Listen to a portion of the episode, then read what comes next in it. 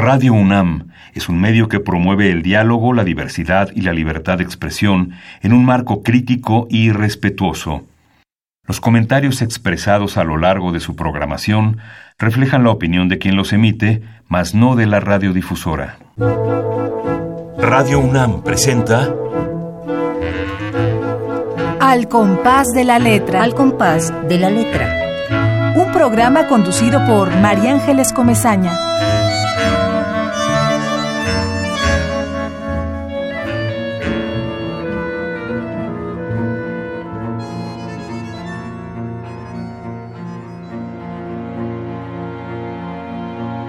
Nefertiti.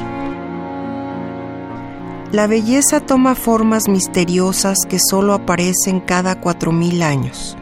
Desde una caja blindada de cristal nos mira a través de la opacidad de un solo ojo. Hay en su expresión un poco de cansancio, de desapego majestuoso, también algo de dolor y de secreto. Su cuello largo duerme agazapado bajo el yeso para saltar como una gacela enjaulada por largo tiempo. Hay algo en su mirada que se quedó inmóvil en la historia y se cuela temerosa a un futuro inconcebible. Un aire de aceptación serena delata el rastro de un deseo frustrado por la eternidad.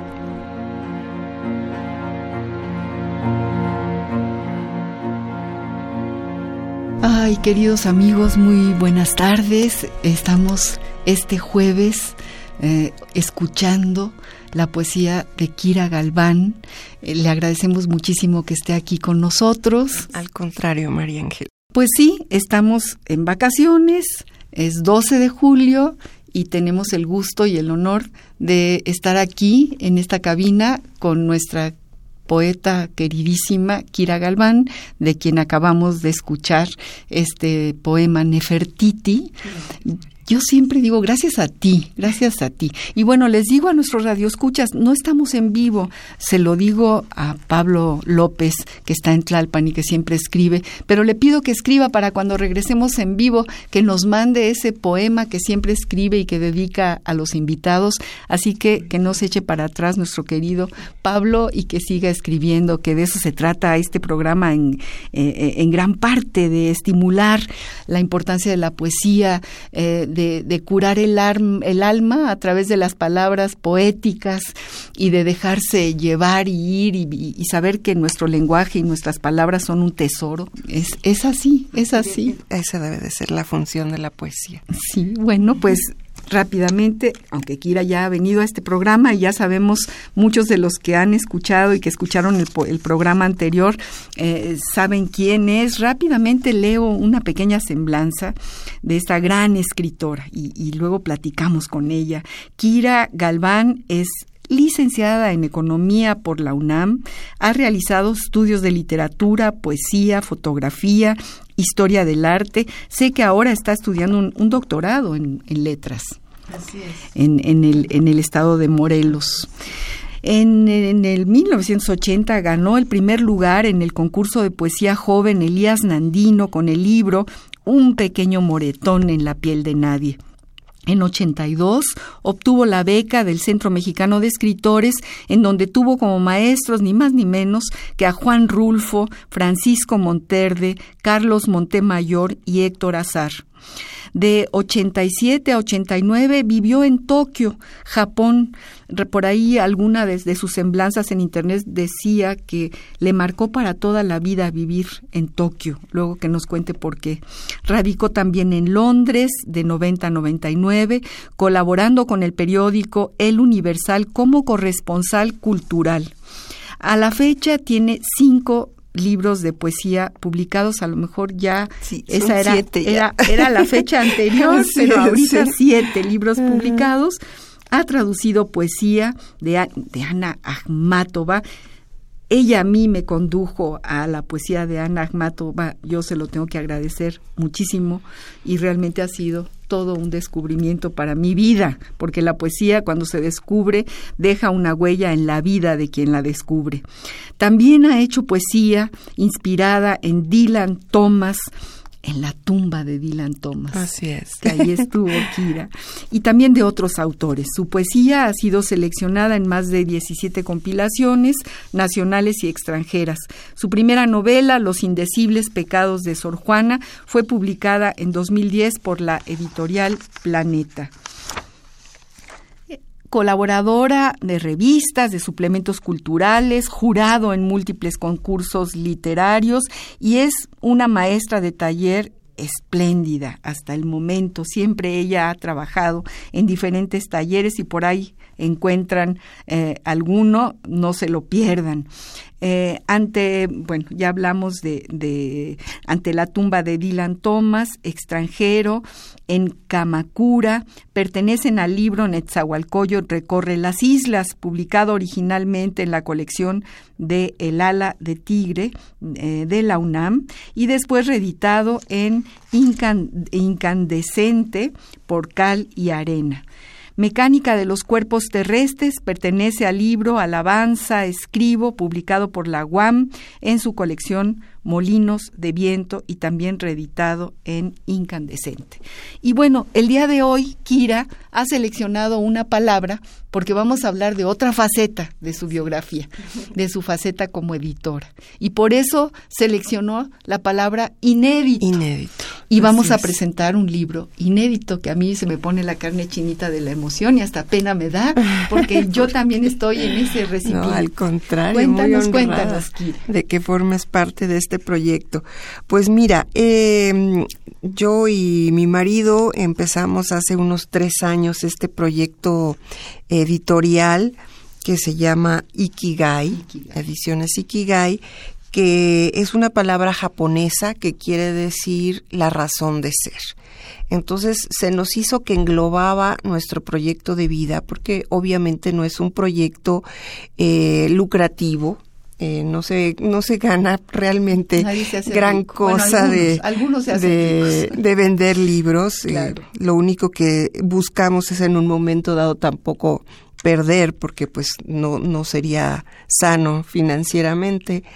Pero hemos sacado con muchos trabajos y muchos esfuerzos ya tres libros eh, de temas que otras editoriales no quieren publicar, sobre todo poesía o cuento, de gente que no tiene, mm, digamos, un nombre muy establecido. Y este libro para mí es muy apreciado porque fue una idea que empezó, eh, que era algo muy importante buscar publicar textos de poetas ya con una trayectoria eh, sólida, pero que fuera eh, textos inéditos. Entonces por eso le pusimos inédito diamante, porque son las cinco aristas de un diamante. Eh, somos cinco poetas, está la maestra Angelina Muñiz Uberman, María Ángeles Comezaña, Iliana Godoy, que falleció apenas a fines del año pasado. La intención era que todas fuéramos poetas vivas, pero pues desafortunadamente Iliana no llegó.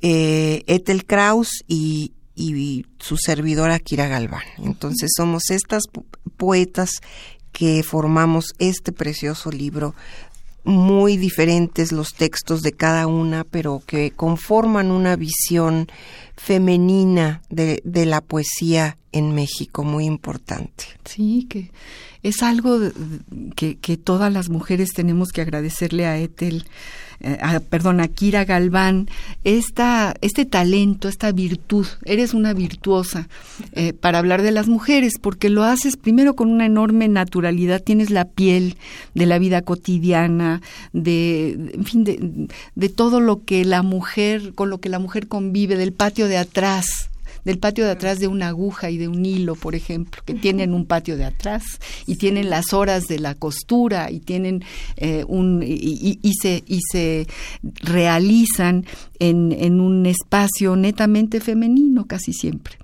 para las mujeres. Y tú tienes esa capacidad y la capacidad enorme que tiene Kira Galván de meterse en la piel de la mujer en la historia, tomar la estafeta de siglos atrás, este poema de Nefertiti, vuelves a traer a, ti misma, te, te conviertes en aquella Nefertiti, le das la voz y, eso a mí me parece prodigioso, Kira. Ay, pues te lo agradezco mucho. de verdad que sí. y este libro hay que, eh, pues, promoverlo muchísimo. Sí. Porque, porque es eh, el tercer libro. El tercer, libro, ya que se publica. De ediciones Ikigai. Ikigai, que además qué bonito suena. Mira, me gustaría leer esto que escribió el, el, el prologador prologuista, este Eduardo Mejía, eh, sobre, sobre los textos de todas las, de las cinco integrantes, dice, aunque todas tienen una voz propia, no prestada ni forzada, hay una semejanza, la sensibilidad.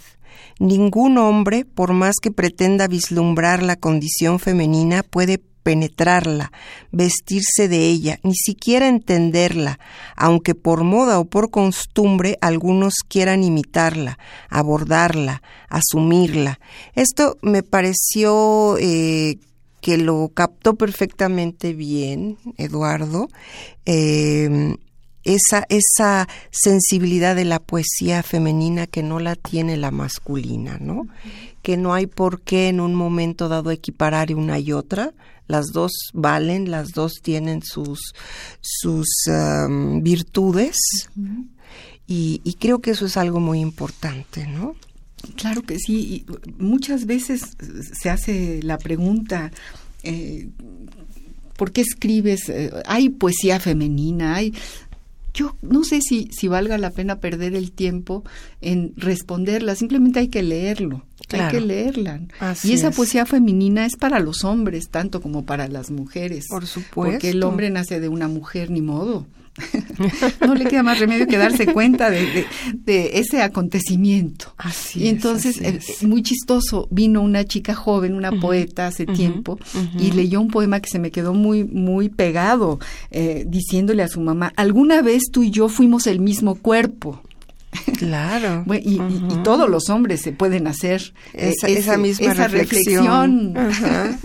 Eh, hubo unos meses en que, en que fueron el mismo cuerpo, ni más ni menos. Y entonces no vale la pena la pregunta, pero la lectura de, de, una poesía escrita por mujeres sí que vale la pena. Sí, yo creo que es importante porque desafortunadamente vivimos en una sociedad eh, pues muy machista, ¿no?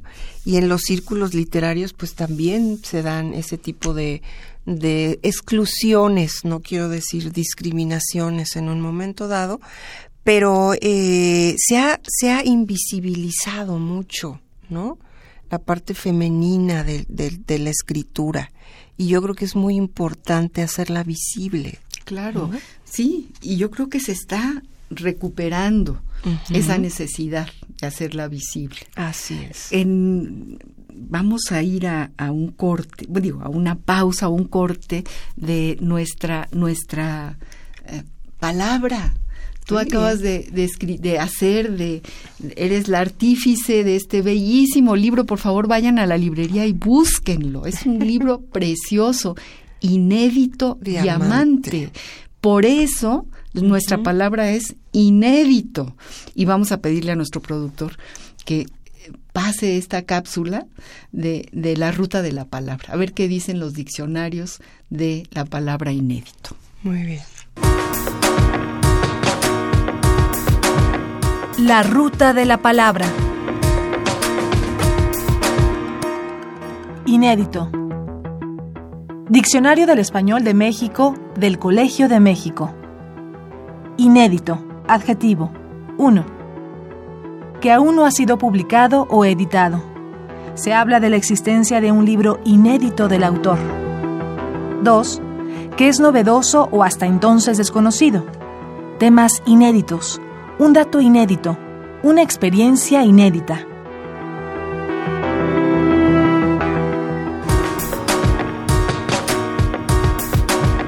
La ruta de la palabra. Pues no dice mucho el diccionario del español de México. es, un diamante. Pero tiene una connotación. Aquí tiene connotación de diamante. También. de joya. es un joyero. Ajá. un joyero que se descubre cuando uno abre las páginas. Yo creo que este libro es una joya. Es una joya y por eso le puso inédito diamante. Y a mí me gustaría que leyéramos, alguno que leyeras, Kira, el poema que más te guste de cada una de las poetas que está aquí, vayamos leyéndolo poco a poco para que nuestros radioescuchas se den cuenta de, de qué diamante estamos hablando.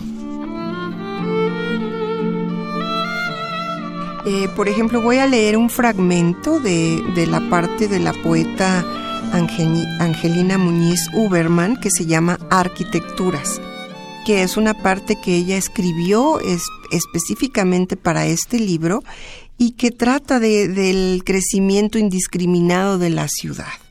Entonces, eh, dos. Los vi construir jaulas para pájaros que no huían, al contrario, vivían de las migas de la ciudad. Ellos, los arquitectos, trazaron planos inconclusos y la ciudad bostezó mientras cables se enredaban y arriba los pájaros reían. Los ciudadanos recogían las sombras y se envolvían en silencio, codo con codo se apretujaban y ninguno llegaba antes. Antes y después fueron las claves, hoy no existía. Hoy era la sorpresa entre suspiros, exhalada al borde del precipicio. ¿Qué casa destruir? ¿Qué jardín obstruir? Si ya no había espacio, solo quedaba el ojo de la cerradura, si acaso. ¡Ay, qué poema de Angelina!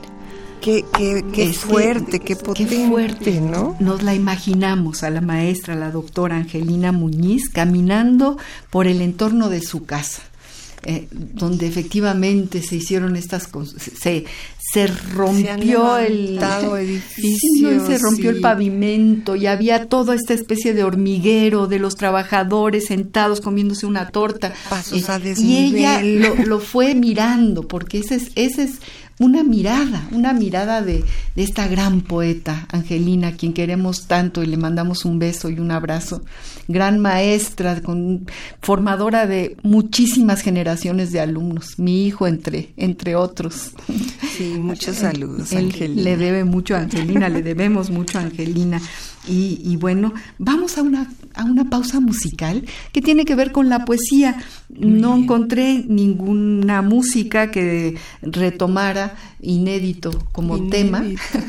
no era fácil, pero sí encontré un, una, digamos, un himno a la poesía eh, cantada por la voz de Paco Ibáñez, que se llama Ni más ni menos, La poesía es un arma cargada de futuro y es un poema de Gabriel Celayo. Vamos pues a, a escucharlo.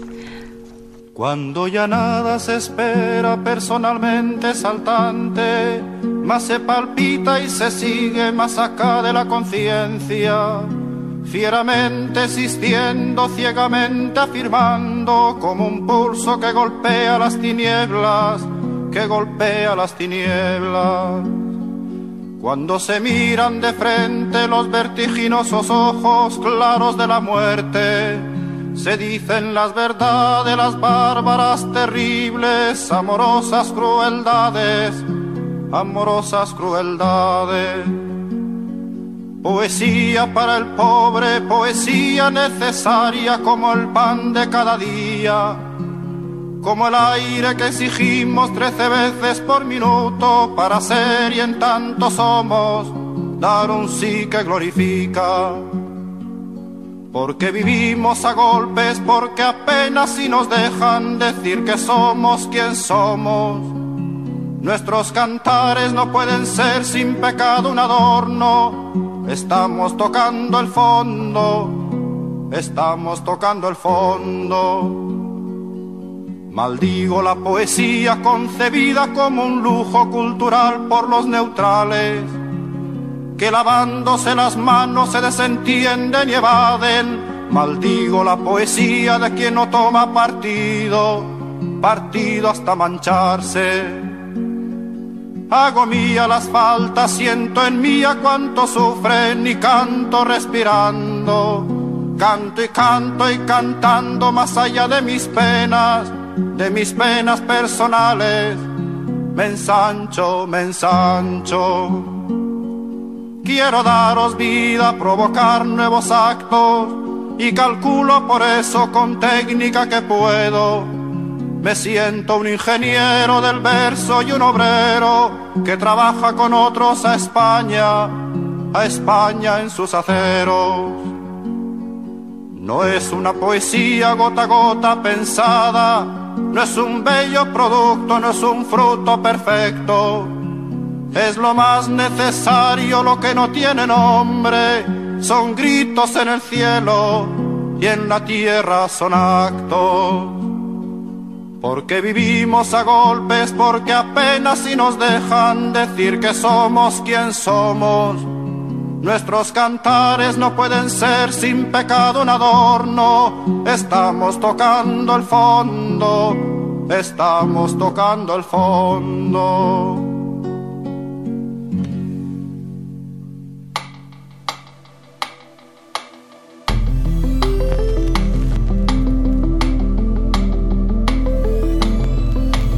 compás de la letra.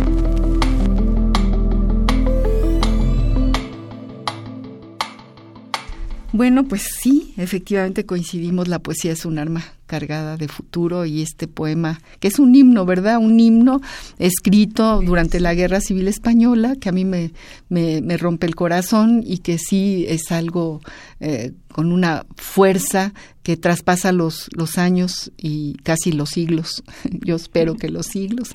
Y vamos, estamos hablando con la poeta Kira Galván, estamos hablando de su faceta como editora y, de este eh, libro que es un joyero y que se llama que se llama eh, inédito, diamante, por eso la palabra seleccionada es esta inédito. Yo incluso te preguntaría Kira ¿Qué importancia tiene que se publique obra inédita? Ah, pues este es sobre todo importante porque no es fácil. Ya sabemos que publicar poesía es eh, muy difícil porque las editoriales eh, formales, podríamos llamarle, no publican poesía porque dicen que no se vende. Entonces, solo las editoriales independientes son las que de pronto nos por el por el puro amor al, arte y a la literatura nos, nos lanzamos a hacer estos proyectos no entonces también es más frecuente que se publiquen antologías de textos ya publicados anteriormente y el hecho de publicar un, un libro con, con textos eh, inéditos no es fácil, ¿no? Primero para juntar a la, a la gente, convencerla, en fin, que quieran publicar una parte nada más, quizás de su obra, no un libro completo, entonces no es fácil, ¿no? entonces tuvieron que dar muchas cosas al mismo tiempo para que este libro pudiera salir a la luz, ¿no? Y yo quisiera leer un fragmento, porque es un poema largo, de un bellísimo poema de María Ángeles Comezaña, que está aquí entrevistándome y que ella es una gran poeta que no tiene, es muy demasiado humilde para leerla ella misma, pero es un gran, gran poema largo que celebra el cincuentenario de, de 1968, que se cumplen 50 años en este octubre, y se titula El verso que aún no acabo. Fuimos nosotros los que empujamos nuestras sombras, los que corrimos hasta alcanzarnos, aquellos otros que pensamos sumar a nuestro viaje. Las miradas fugaces testificaron el impulso, prendimos palabras en los brazos de calles y avenidas. Nosotros íbamos entre las palabras, fuimos el sueño que nos recorría, las brigadas, el trabajo de campo, la dulce certidumbre del verbo ser, Fuimos las asambleas en Ceú, los poemas de Fernández Retamar, de García Lorca y de Miguel Hernández saliendo del mimeógrafo. Fuimos el magnavoz, la música que retumbaba en la plaza del Zócalo, la manifestación silenciosa en la avenida Reforma. Fuimos las respuestas en el viento, los que nos atrevimos a imaginar un mundo diferente. Imagine all the people. Fuimos la mira del batallón Olimpia, las luces de Bengala el 2 de octubre, el miedo en Tlatelolco, la entrada a Lecumberri a llevar víveres. Fuimos las cartas de los presos políticos, su huelga de hambre, el eco de los golpes y los gritos del primero de enero del 70 en el Palacio Negro.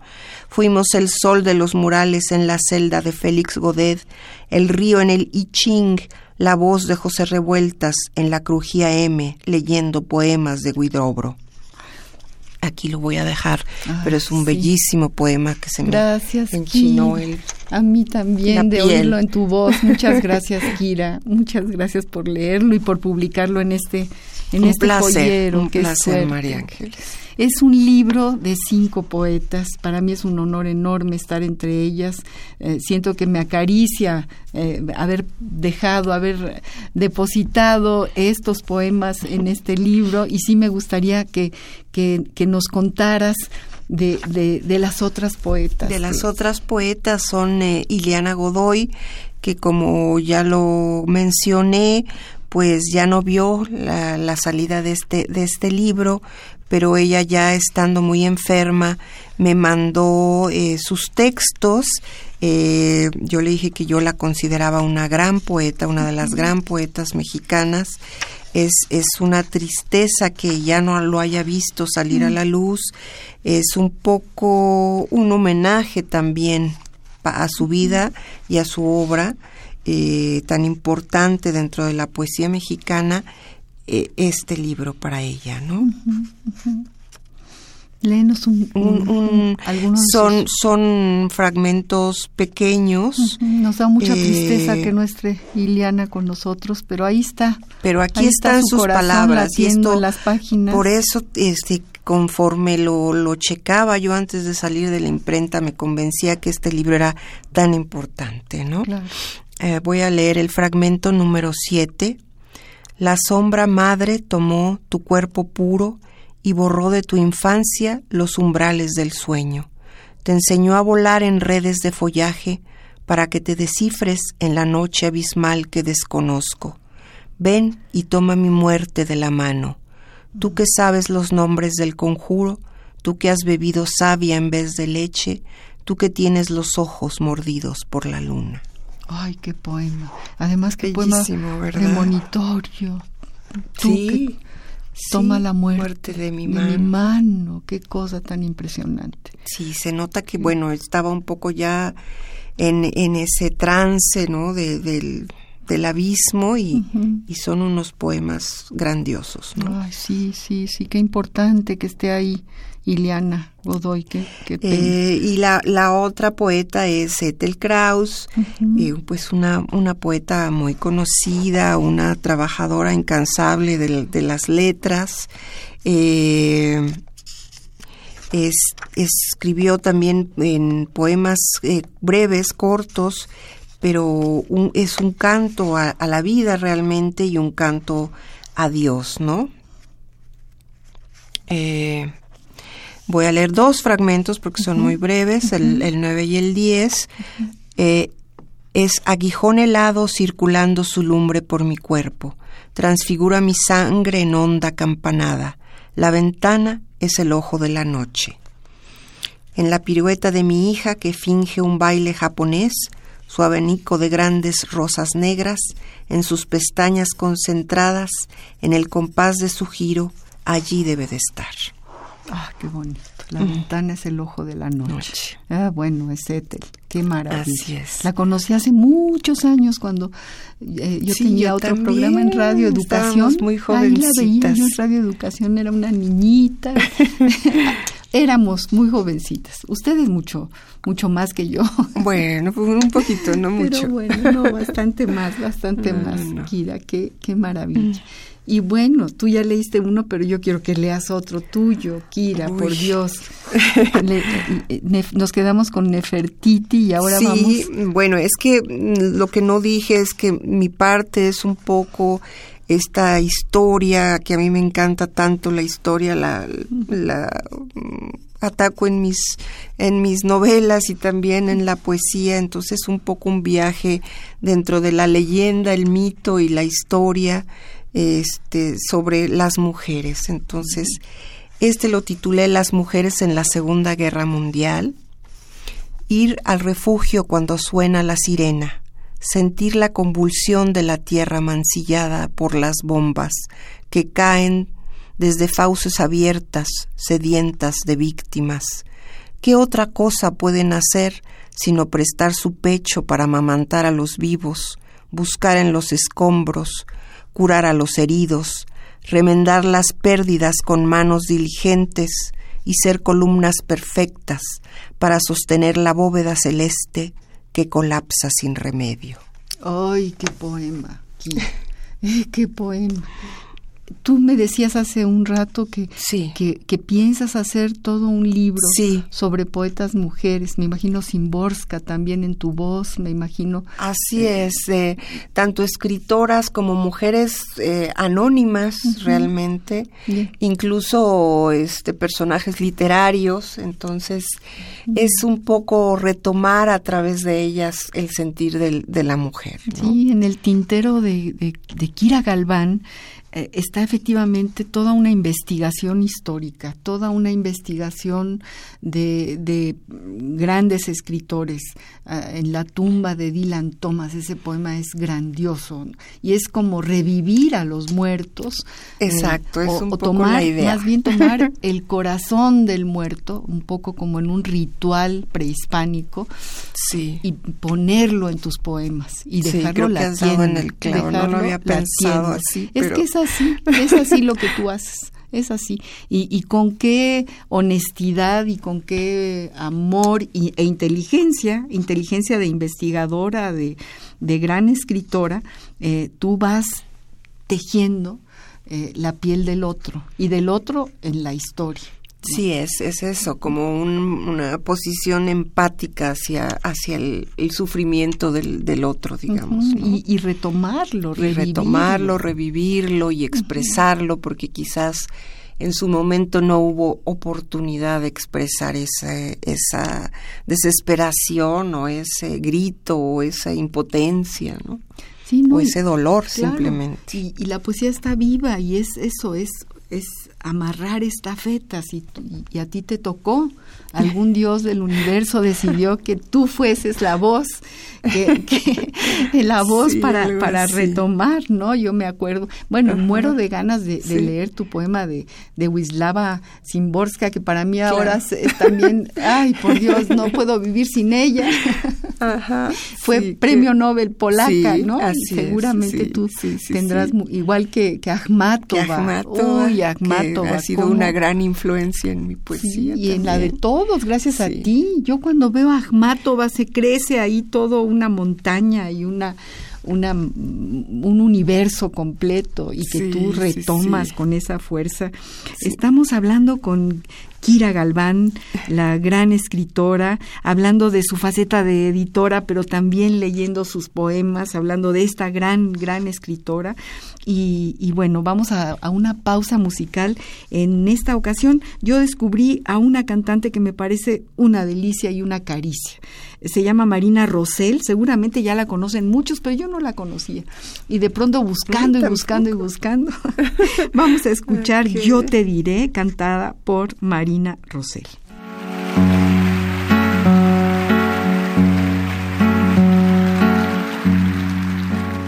Yo te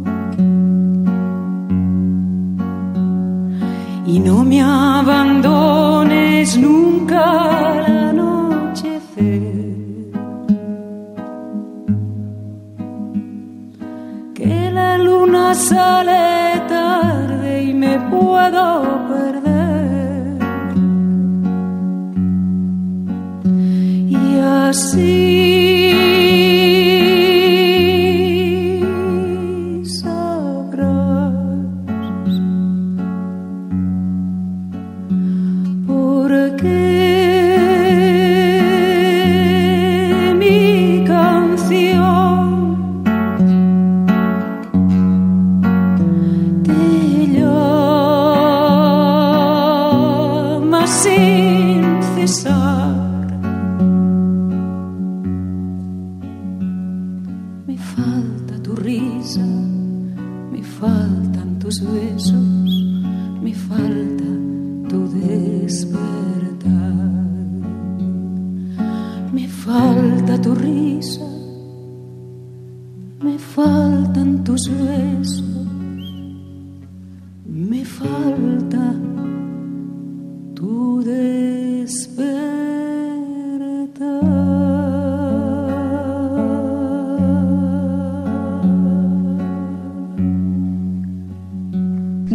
pues acabamos de escuchar a, a Marina Rosell, a mí me parece una delicia, y vamos a pasar ahorita, estamos aquí hablando con Kira Galván, es una, es otra delicia estar con ella y verla y la dulzura y la, inteligencia de Kira, así como que llena el espacio de esta cabina, y como sí, como sabes tú y saben todos nuestros, nuestros queridos radioescuchas, tenemos una pequeña sección que a mí me parece muy de nostalgia, muy de morriña, y yo siempre la pongo con nuestros escritores, que es el epistolario. El epistolario, eh, que yo creo que en tu caso tiene que ser una fuente, eh, digamos, un- una mina y una fuente también para escribir. Yo creo que, no, yo no recuerdo en este libro maravilloso eh, que se llama Corazón de Plata, eh, que escribiste sobre, sobre la plata y sobre ese pueblo lleno de plata y este personaje y, y bueno, este libro que también leanlo, lean esta, esta maravillosa novela de Kira Galván, Corazón de Plata. Yo la leí dos o tres veces, yo tuve el honor de presentarla. presentármela, sí. De presentar, y de veras me metí como, me olvidé del mundo, estaba dentro de, de este pueblo maravilloso de Morelos, que es Tasco, Tasco y de Alarcón. esa Tasco de Alarcón y, de, y del Les mandamos muchos saludos. Les mandamos saludos a todos los, los habitantes de este lugar fantástico y, y este joyero, que ahí sí también es un joyero. También. Así es. bueno, creo que aquí también hablas de cartas. Tengo la impresión de que retomas alguna carta. Igual no, pero por lo menos me da esa impresión. Yo des- eh, descubrí en la voz de Enriqueta Ochoa un poema que es una carta, que se llama Carta a Jesús Arellano. Y escuchado en la voz de, de Enriqueta es tan bonito, tan bonito, que vamos a escucharlo. Es un poema pequeñito, pero es una carta. Y luego hablamos de nuestros epistolarios. Vamos pues a escuchar a Enriqueta Ochoa en este, este poema, en nuestro epistolario, Carta a Jesús Arellano. Epistolario. Domicilio conocido. Domicilio conocido.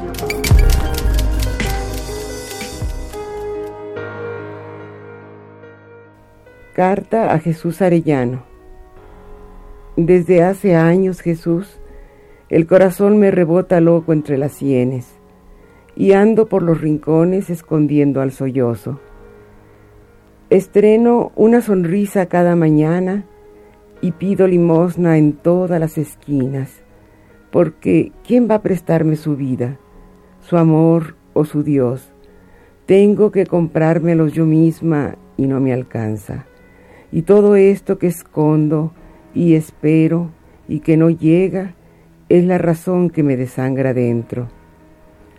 A veces ocurre que de tan hambrientos inventamos el sueño, la esperanza, y mortalmente heridos agonizamos por todos los hijos que se nos quedaron dentro y por las palabras desquebrajadas presas entre los molares apretados del miedo, las que luchan por sobrevivir y a veces se nos caen de la boca como un aborto ciego y doloroso. Algo se rompe acá dentro y pienso, me estoy vaciando viva. Todos los adioses se agolpan y me miran a mitad de la noche. Tomo mi cobija de silencio y camino arrastrándola por los pasillos de la locura, y no me muero, Jesús. Me siento a la orilla pidiéndose me ayude a balancear mi vida. Antes de irme y tiemblo y nadie escucha. Huyen con espanto, mientras yo juego a la pelota con la muerte, lanzándola como pequeña brasa de una mano a otra. Y no me muero, Jesús, y no se muere una, hace solo el ridículo con su pequeña muerte, que es solo una niña azorada llorando por todos los que de veras mueren sin derecho.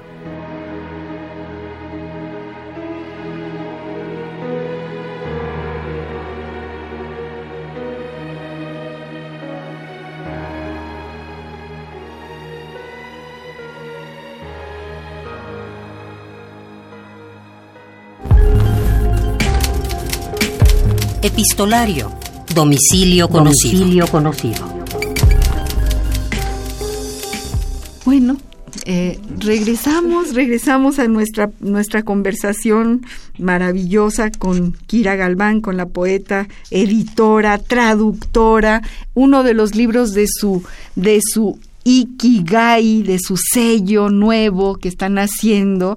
Es un libro de, es una traducción de poemas para niños, ¿no? Es una belleza y es de diferentes poetas. Sí, de, de, de poetas eh, angloparlantes eh, de diferentes épocas, pero son poemas tan maravillosos que pertenecen a la literatura universal que yo realmente pensé que los niños mexicanos deberían de conocerlos. Yo creo que esta es una maravilla.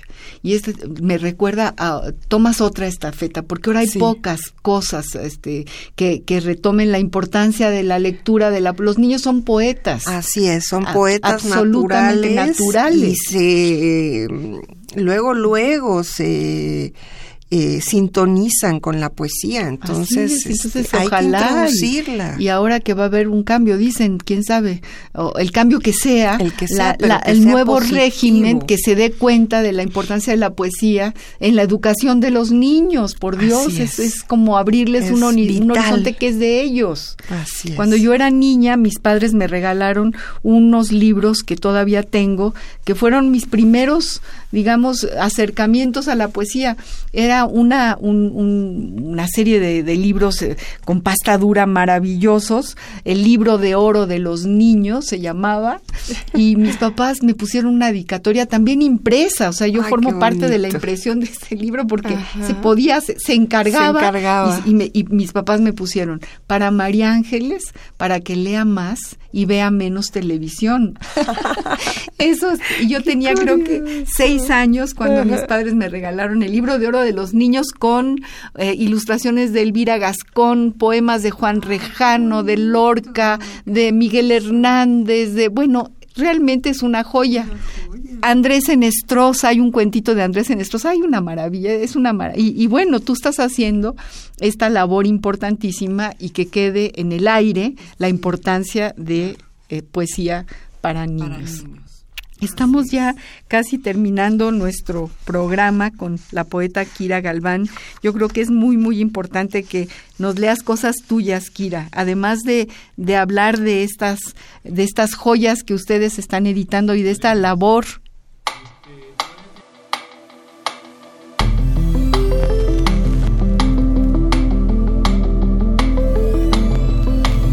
compás de la letra. Bueno, este retomamos nuestro nuestra conversación con la poeta Kira Galván, un poco regresamos a, a la voz de Enriqueta Ochoa y a este poema, carta, a este epistolario que termina diciendo, diciendo así, y tiemblo y nadie escucha, huyen con espanto mientras yo juego a la pelota con la muerte, lanzándola como pequeña brasa de una mano a otra, y no me muero, Jesús. Y no se muere una, hace solo el ridículo con su pequeña muerte, que es solo una niña azorada llorando por todos los que de veras mueren sin derecho. ¡Wow! ¡Qué belleza! Ve qué, belleza de, Enriqueta. Yo te pregunto por las cartas. ¿Ya no esperamos al cartero o muy de vez en cuando. Yo todavía lo espero, todavía llega en su motocicleta y deja, no deja muchas siempre cartas. son facturas, ¿no? Qué horror. o, anuncios, o anuncios de algo que se vende. Tan bello. Ya solo quedan las cartas literarias realmente, ¿no? ¿Para ti han sido fuente para tu, para tu poesía? Ay, bueno, cómo no. Las cartas de Rilke a un joven poeta, son un texto este imprescindible, ¿no? Eso, imprescindible. Y bueno, yo escribí, yo le escribí una carta a, Emily Dickinson, que está publicada en, mi, en mi primer libro, y, eh, y, pues las cartas de, de, relación que se usaban, ¿no? En, para, para describir en ahora en la novela del sello de la libélula utilicé toda esta relación que escribió eh, Rodrigo de de viveros para mandárselas al rey y todo esto. Pero pues desafortunadamente en la actualidad se han perdido, ¿no? Sí, sí, sí hay. Por eso digo que hay una especie de nostalgia. Aunque estas nuevas tecnologías que mucha gente habla mal o compara de que ahora ya no se escribe, yo creo que han fortalecido la escritura. De alguna forma, aunque sea en resumen y en cosas chiquitas, la gente se ha, ha tenido la necesidad y la obligación y se ha empezado a desarrollar una bueno sí. verdad de hecho nos escribimos diario con mucha gente con mucha gente. Pero ya no es esta cuestión literaria, digamos, ¿no? Y este tiempo. ¿Qué piensas? Bueno, yo pienso en los tiempos. Yo me acuerdo que yo tenía muchos primos en España y tengo todavía. Mis ah, padres habían venido de la Guerra Civil Española, entonces yo tenía familia tardaban 20 días las cartas en llegar. Sí, exactamente. Entonces, esos 20 días... Cuando menos dos semanas. Exacto. Y, y, ahí como que funcionaban como para esta especie de, ay, vamos a recibir una carta. Ay, qué añoranza. Era como una ilusión, ¿no? Era una y además el manuscrito, también eso era muy bonito. Era una parte también muy bonita. Era como también una caricia. Muy bello. Y luego mis padres se fueron a España y mi mamá me escribía cartas. Y yo, bueno, esperaba con muchas ansias y con muchas ganas que llegara el cartero claro. con su con su eh, contándote estas cosas cotidianas no que pasan todos los días y que y que eso es lo que está uno ávido de saber no así es así es así es o sea que y bueno he encontrado cartas maravillosas como este poema de Enriqueta que ella lo escribió a manera de una carta y que es un poema extraordinario. Claro. y, y efectivamente cartas de, de de grandes escritores, porque creo que en la carta se refleja la intimidad que no se refleja en ninguna otra parte. Así es. Hay como una especie de intimidad, te lo digo a ti, es como un secreto. es como una confesión de alguna manera, sí, ¿no? Sí, el secreto de del papel que te llega, ¿no? que es este, muy íntimo, como tú dices. Muy íntimo. Pasamos de nuestro epistolario a seguir hablando de la poesía de Kira Galván y yo le pediría que, que, nos leyera más de este inédito diamante, de su poesía en este inédito diamante, porque también es un diamante que apenas está llegando a la luz y a la voz y al micrófono de Radio Universidad entonces nos, nos da mucho, mucho, mucha curiosidad y muchas ganas de escuchar. Muy bien. Pues voy a leer este que se llama Penélope, porque aunque Penélope solo existe en, el, en la leyenda, pero, pero es un personaje muy interesante. Mujer, al fin, supone una relación orgánica con el telar, con el remendar, el dar y el amar. Otros quieren su mano, pero no por ella. Quieren mandar, ser reyes, desean dominar en la cama y en el reino. Ella solo puede fingir demencia, olvido, distancia. Como mujer, nada puede sino hilar y deshilar el pasado y el futuro. En la profundidad del tiempo presente espera trazar su destino, tensar sus sueños en el arco de la aurora que pinta el firmamento con sus dedos rosados, sin nombres, sin fingimientos. Ay, qué Penélope dibujaste ahí. Volvemos a la, a la, al talento enorme, a la, eres virtuosa, es como una virtud.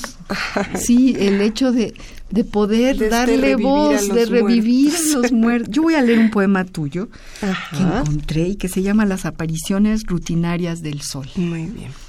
Que me conmovió. Me conmueven muchos poemas tuyos, pero ahí va este, recién conmovido.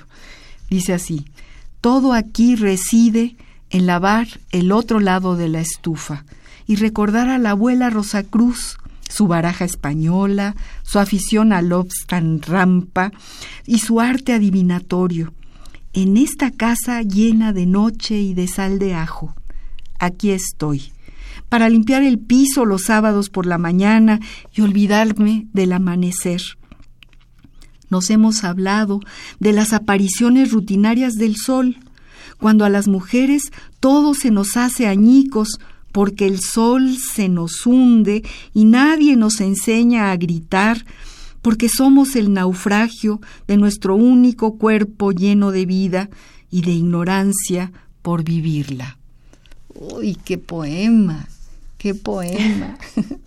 ¿Quién era esta abuela que, que, que tenía su baraja española y su afición por Lobsang Rampa? Ah, Cuéntame pues, de era esa mi abuela. abuela. Era mi abuela paterna y era un personaje de verdad este impresionante.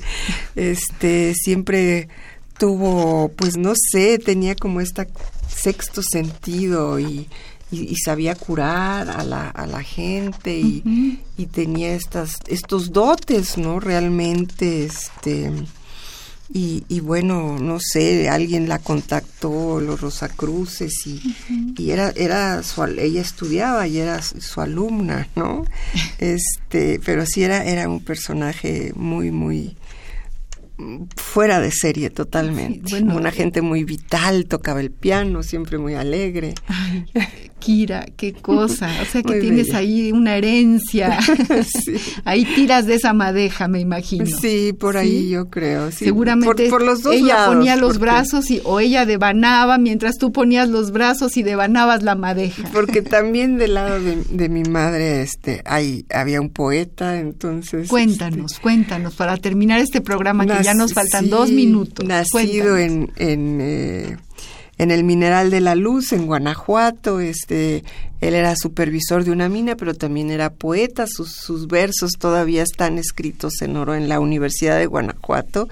Este, Pedro Ulloa se llamaba. Que, papá de tu mamá, De, de, de mi abuela. de- papá de tu abuelo, él era tu mi bisabuelo. Sí, sí, sí. ¿Qué tal? Pero también por ahí vienen las letras. Las letras. Ay, sí, tenemos que venir a otro programa para que nos cuentes, porque yo creo que también para quienes te lean es importante saberte, saber tu historia, tus abuelas, tus Claro, abuelos en este claro. caso. Sí, sí, sí, siempre Tu- enriquecen sí, tu mucho. padre y tu madre, me dolió muchísimo leer este libro maravilloso que escribiste por la muerte de tu madre, que se, que se llama Artificio del Duelo. Duelo. Sí que es una, una es pues sí, pero es sanador y es y es algo sí, que como cura, no, fue una que cura. catarsis Una- muy importante. Queridos amigos, ya casi terminamos el programa, este programa que fue grabado, no por eso dejamos de mandarle saludos a Azucena, a Luis, a Karim, a Julie, a Francisco, a Esther Valdés, a Ramiro Ruiz Durá, a todos los que seguramente nos escucharon, aunque no fuera en vivo, pero con todo cariño hemos hecho este programa. Le agradecemos a Kira Galván realmente que haya estado aquí con nosotros. Le de verdad, gracias. Kira, gracias, gracias. Muchas gracias a Rafael Alvarado, que ha estado en los controles técnicos. Muchas gracias a Baltasar Domínguez. No sé si Rocío también ayudó. Rocío García, muchas gracias. e- Es la eh, la, la asistente de producción. A todos ustedes, muy buenas tardes y hasta el próximo jueves. Radio UNAM presentó Al compás de la letra. Al compás de la letra. Un programa conducido por María Ángeles Comezaña.